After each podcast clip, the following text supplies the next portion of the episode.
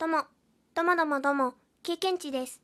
このラジオでは私経験値が日々感じたことであったり、思ったことを日記形式で記録する、そんなラジオです。今回は東日本大震災について話したいと思います。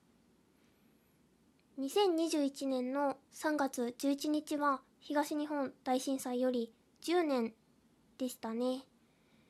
10年経ってみての気持ちや考えを自分なりにまとめてみて収録しようと思います。薄っぺらい内容かもしれないんですけれどももしよろしければお付き合いいただけると嬉しいです。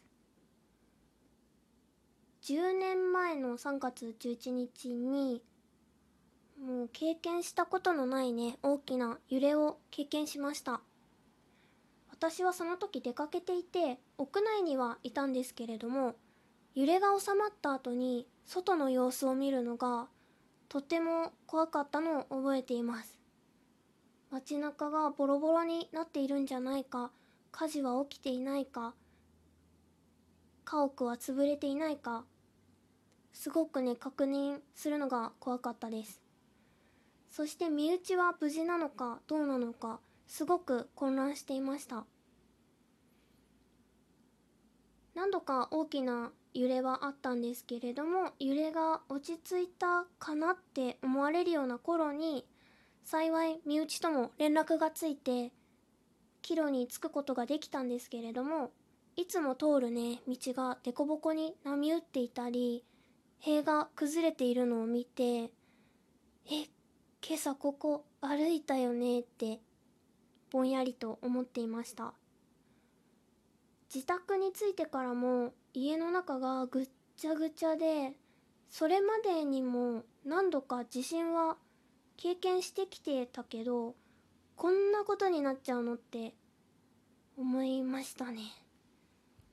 そしてテレビを見てもう何が起きてるんだって、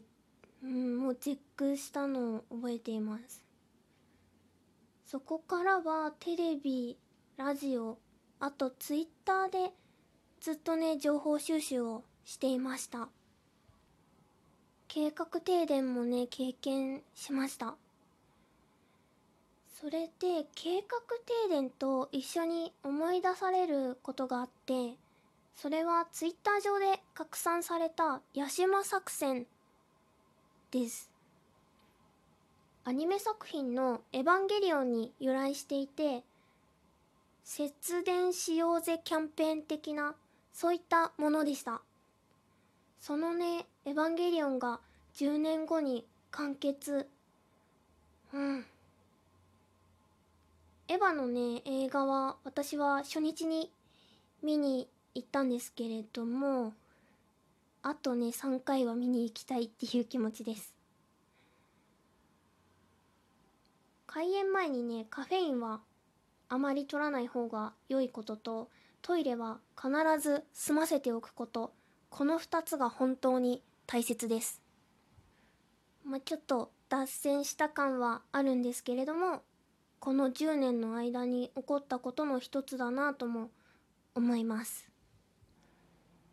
震災後に何度か東北にも行きました。自分なりにね復興につながることをと東北へ行くチャンスがある時は行っていたんですけれども1年ほど前からねコロナの影響で全く行けていないのがとっても残念です。いやあれですね震災に関する話は話すのがとっても難しいなと思います。すごく嫌な言い方をしてしまうともう聞きたくないよっていう意見の方もいらっしゃると思います。だけど私は風化とか無関心になることってとても恐ろしいことだなって思っていて伝承とか言い伝えが震災から救った命もあったというのを聞いてこう伝えてね残していきたいなというふうに考えています。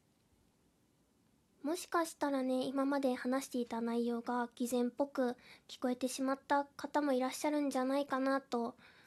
思ったりもするんですけれどもこれが10年経っての今の私の考えというか気持ちというかそういった内容です。ここからはですね自宅の備蓄についてちょっと触れたいなと思います。自宅の備蓄について何をどのくらい必要かわからないなっていう方結構いらっしゃると思うんですけれども私もその一人で自己流で調べたりしていたんですけれども東京都が3月5日に東京備蓄ナビというサービスサイトを開設したそうです。このサイトにアクセスしていただいて3つの質問に答えると各家庭で必要な備蓄品やそれらの量がね一覧で出てくるといったものです。そしてねすごくこのサイト便利なのがすぐにねその一覧から購入できるように Yahoo と楽天と Amazon の商品ページへ飛べるようになっています。これすごいなって思っていてさらにその備蓄リストの印刷とかメールでその送るっていうこともできるようになっていてそのチェックリスト印刷したらねこう紙ベースでもチェックしながら準備できたりあとはその紙に賞味期限といいますかそういうのも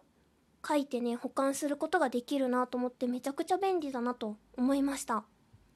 この東京備蓄ナビの URL ね概要欄に載せておきたいと思います。